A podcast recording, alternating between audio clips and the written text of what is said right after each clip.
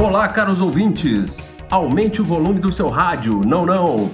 Dispositivo eletrônico, estamos em tempos modernos. Está começando o Punhado de Prosas. Meu nome é Alberto Malta e o Punhado de Prosas é um programa de informação e entretenimento em poucos minutos. Tratamos de assuntos diversos: atualidades, esportes, cultura, lazer e o que der na telha. Cada dia com um âncora diferente em parceria com Leonardo Costa e João Paulo Fernandes. Afinal, o próprio nome já diz, é um punhado de prosas. Pela trilha sonora, já pode imaginar que no episódio de hoje iremos falar de videogame. Se você já jogou, está jogando na quarentena ou pretende jogar o lendário Super Nintendo, não perca esse episódio. Hoje, 11 de maio de 2020, prepare-se para revelações bem legais sobre o universo de quem ama joysticks.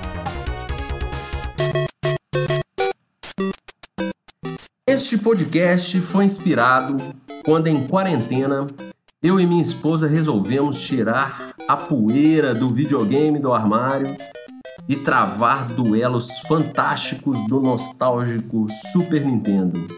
Poucos dias depois, eu li uma matéria que citava os top 10 jogos mais vendidos do mundo.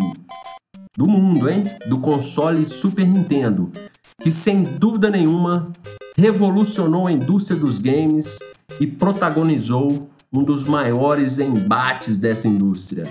A guerra dos videogames 16 bits entre Sega, um fantástico Mega Drive e o seu garoto propaganda Sonic, e a Nintendo, com o Super NES e o indeletável Mario Bros. O Super Nintendo, nessa incrível batalha, leva a honra de ser o primeiro videogame a lançar um joystick, controle ou manete, como você prefere dizer, com quatro botões além do direcional e introduziu também o conceito de botões laterais. Na época, a minha turma chamava os botões de cima, os famosos L e R. Este design ou modelo ergonômico para as manetes persistem até hoje e podemos dizer que é o principal formato. Claro, com as suas inúmeras variações e inovações. Diante de tamanha importância e grande variedade de jogos desse console, a lista dos jogos mais vendidos da história do Super NES, lembrando ser uma lista de mais vendidos do mundo, deixa uma pulga atrás da orelha de todos os fãs que vivenciaram e vivenciam até hoje a, a, incrível experiência de se deliciar com esses fantásticos jogos. Então, vamos à lista. Em décimo lugar, iniciando nossa lista, Donkey Kong 3 com 3 milhões e meio de unidades vendidas. Lançado em 96, 1996, este foi o último jogo da trilogia Donkey Kong. E devido ao sucesso de seus antecessores, o jogo chegou com muitas expectativas nas prateleiras e isso, sem sombra de dúvidas, inevitavelmente lhes renderam muitas vendas. Em nono lugar, Street Fighter 2 Turbo. Esse é o Turbo, com 4 milhões e 100 mil cópias vendidas. A Capcom soube aproveitar muito bem a febre do Street Fighter nos anos 90, né? Realmente era descomunal a febre e lançou várias versões sobre esse jogo. Esta foi uma das mais vendidas. Segundo os especialistas nas minhas pesquisas, os combates mais rápidos, a, a nova paleta de cor, o número de personagens, eles sempre iam ajustando o número de personagens também. E os ajustes para deixarem os duelos mais equilibrados foram os grandes segredos do triunfo dessa versão. Com apenas 20 mil cópias a mais vendidas em relação ao nono lugar, o Super Mario World 2 Yoshi Island aparece na oitava posição.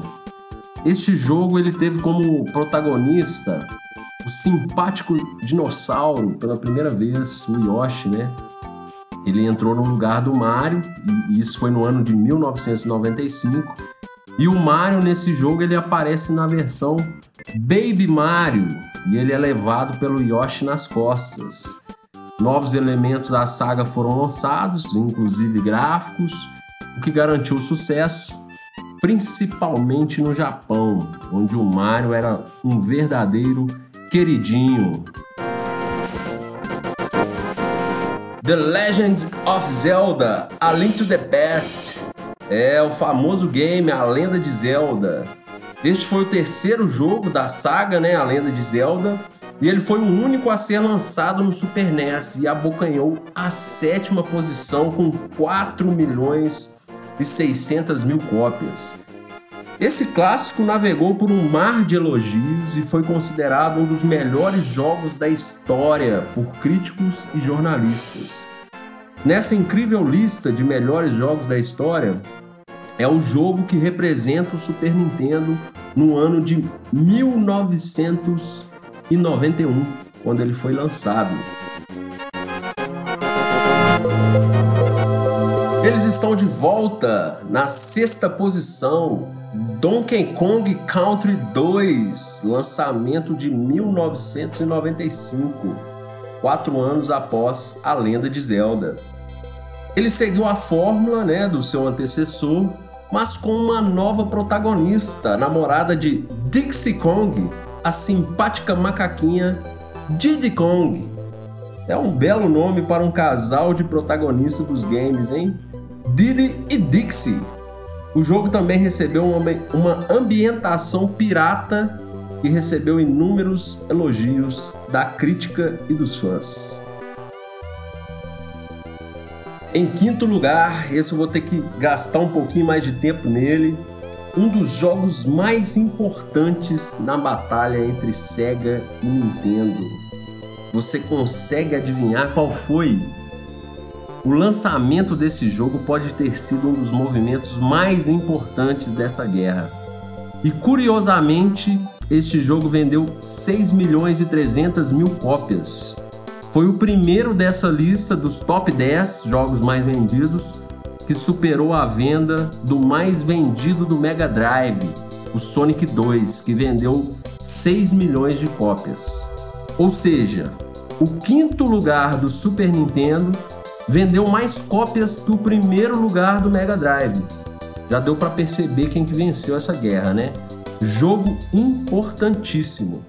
Estamos falando de de tchan, tchan, tchan, tchan. Street Fighter 2. Isso mesmo.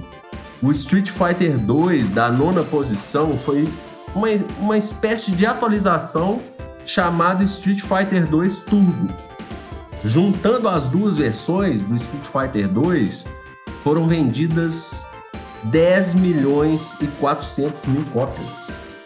E não só por isso o jogo foi mais importante, só pelo número de vendas, mas o principal fato é que mesmo a Capcom, a desenvolvedora do game, ter conseguido ter o jogo nos dois consoles, tanto no Mega Drive quanto no Super NES, ele chegou bem antes no Super Nintendo. E por ser um dos jogos mais populares do mundo do fliperama, este, este jogo levou muitos fãs para o lado da Nintendo. Levar a sensação do fliperama, podendo ser reproduzido em casa com Street Fighter 2, foi um grande avanço do Super NES. E para exemplificar isso, eu vou usar um termo muito usado pelo um de nossos âncoras, o Leonardo Costa. O Street Fighter foi a bala de prata da Nintendo. Em quarto lugar, temos emoção, temos adrenalina, briga por centésimos de segundo e muita deslealdade no mundo do automobilismo. É, amigo, estamos falando de Mario Kart. Meu Deus, o quanto que esse jogo era emocionante está fora dos gibis. Eu, por exemplo, eu ficava horas e horas disputando no modo time trial com o meu fantasma Para quem não conhece ou não lembra, é aquele modo onde você tenta baixar o seu tempo, né, dando voltas e voltas, e o jogo lançava um fantasminha da sua melhor volta, né?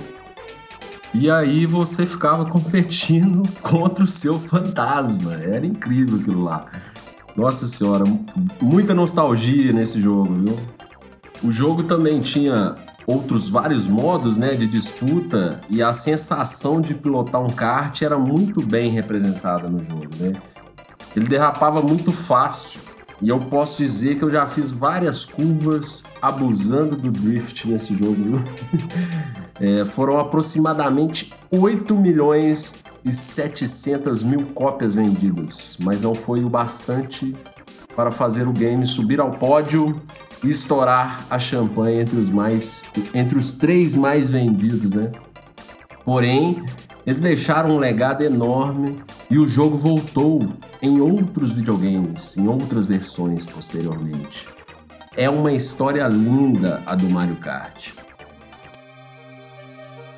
Em terceiro lugar, gostaria de evidenciar uma fantástica trilha sonora. Trilha que, na minha humilde opinião, foi a melhor trilha do console. Eu já deixo até claro que eu não sou um especialista no assunto, mas essa trilha para a época foi realmente fantástica.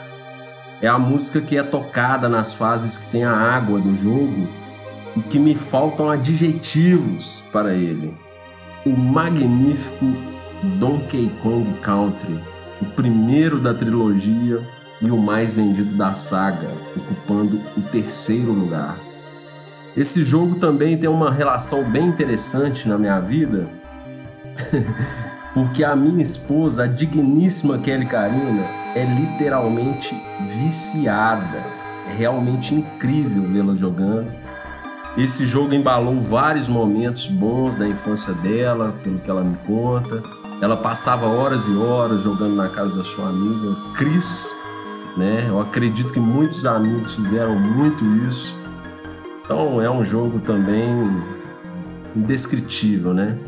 Inovação em gráfico, trilha excelente, é, são, são marcas registradas da trilogia Donkey Kong e foram muito importantes nesse período.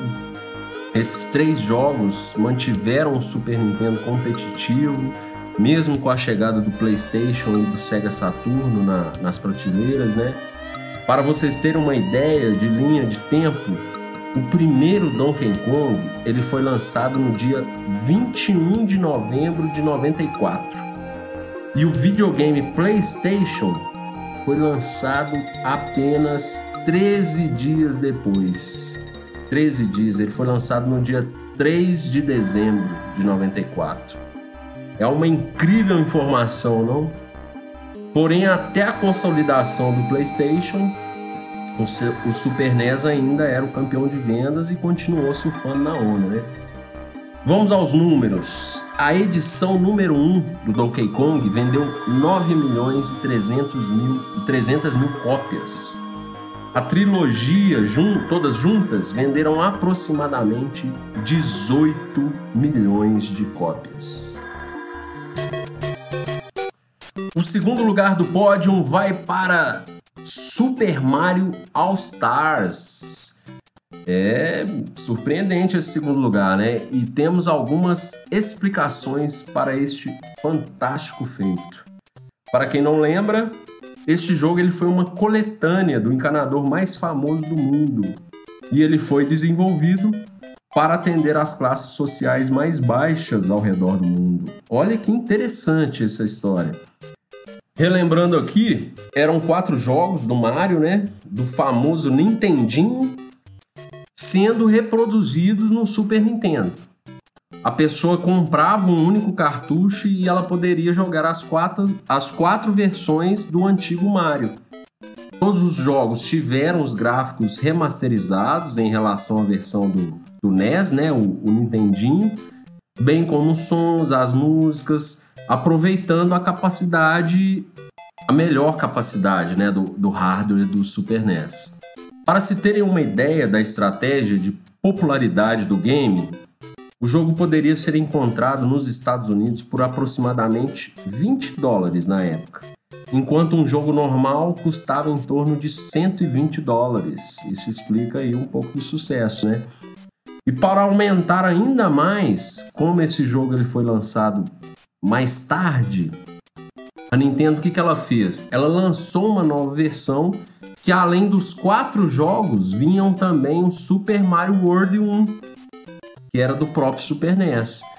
Então a pessoa teoricamente compraria o Super Mario World e levaria mais quatro versões do Mario do Nintendinho. Então foi uma jogada de mestre, né, para obter esse tamanho sucesso.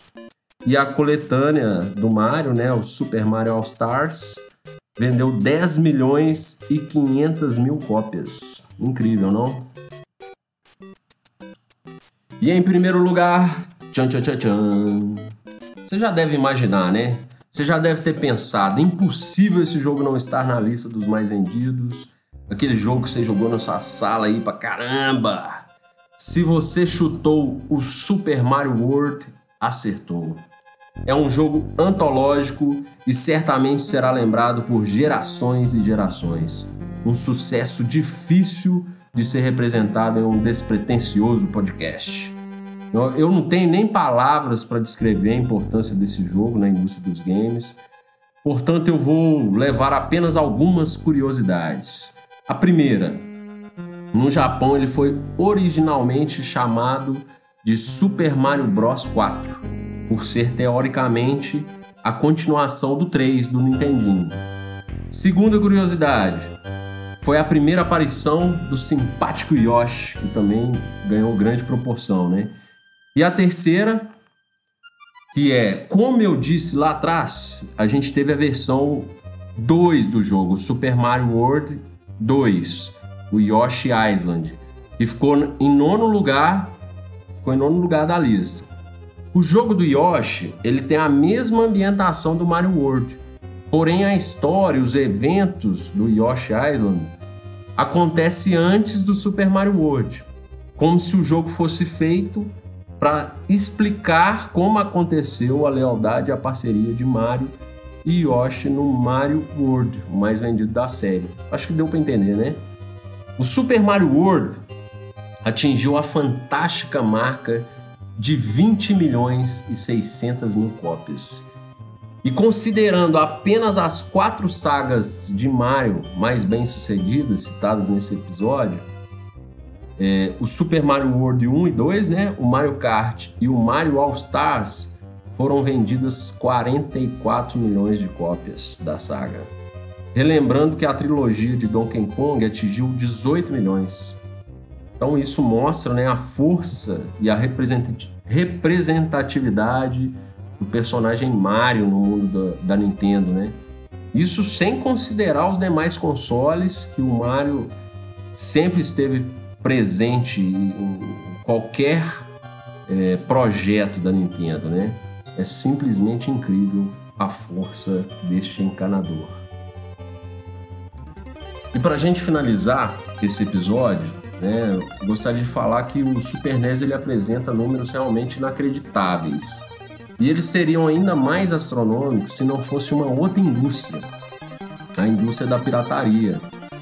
Este pode ser um dos grandes motivos de, de jogos tão jogados no Brasil não terem configurado nessa, nessa lista, né?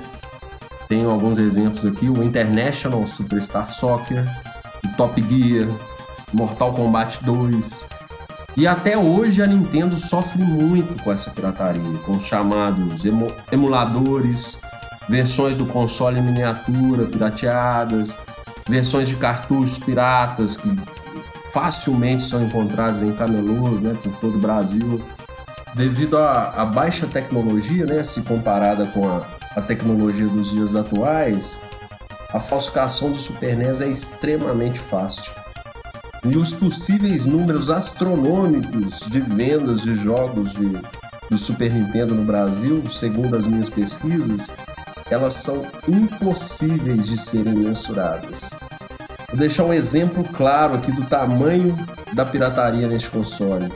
Foi desenvolvido um jogo totalmente pirata por um hacker chileno que se tornou uma febre aqui no Brasil. O Campeonato Brasileiro, o que tinha essa vinhetinha aqui, ó. Futebol brasileiro do 23. Esse jogo se tornou uma febre, né, aqui no país do futebol.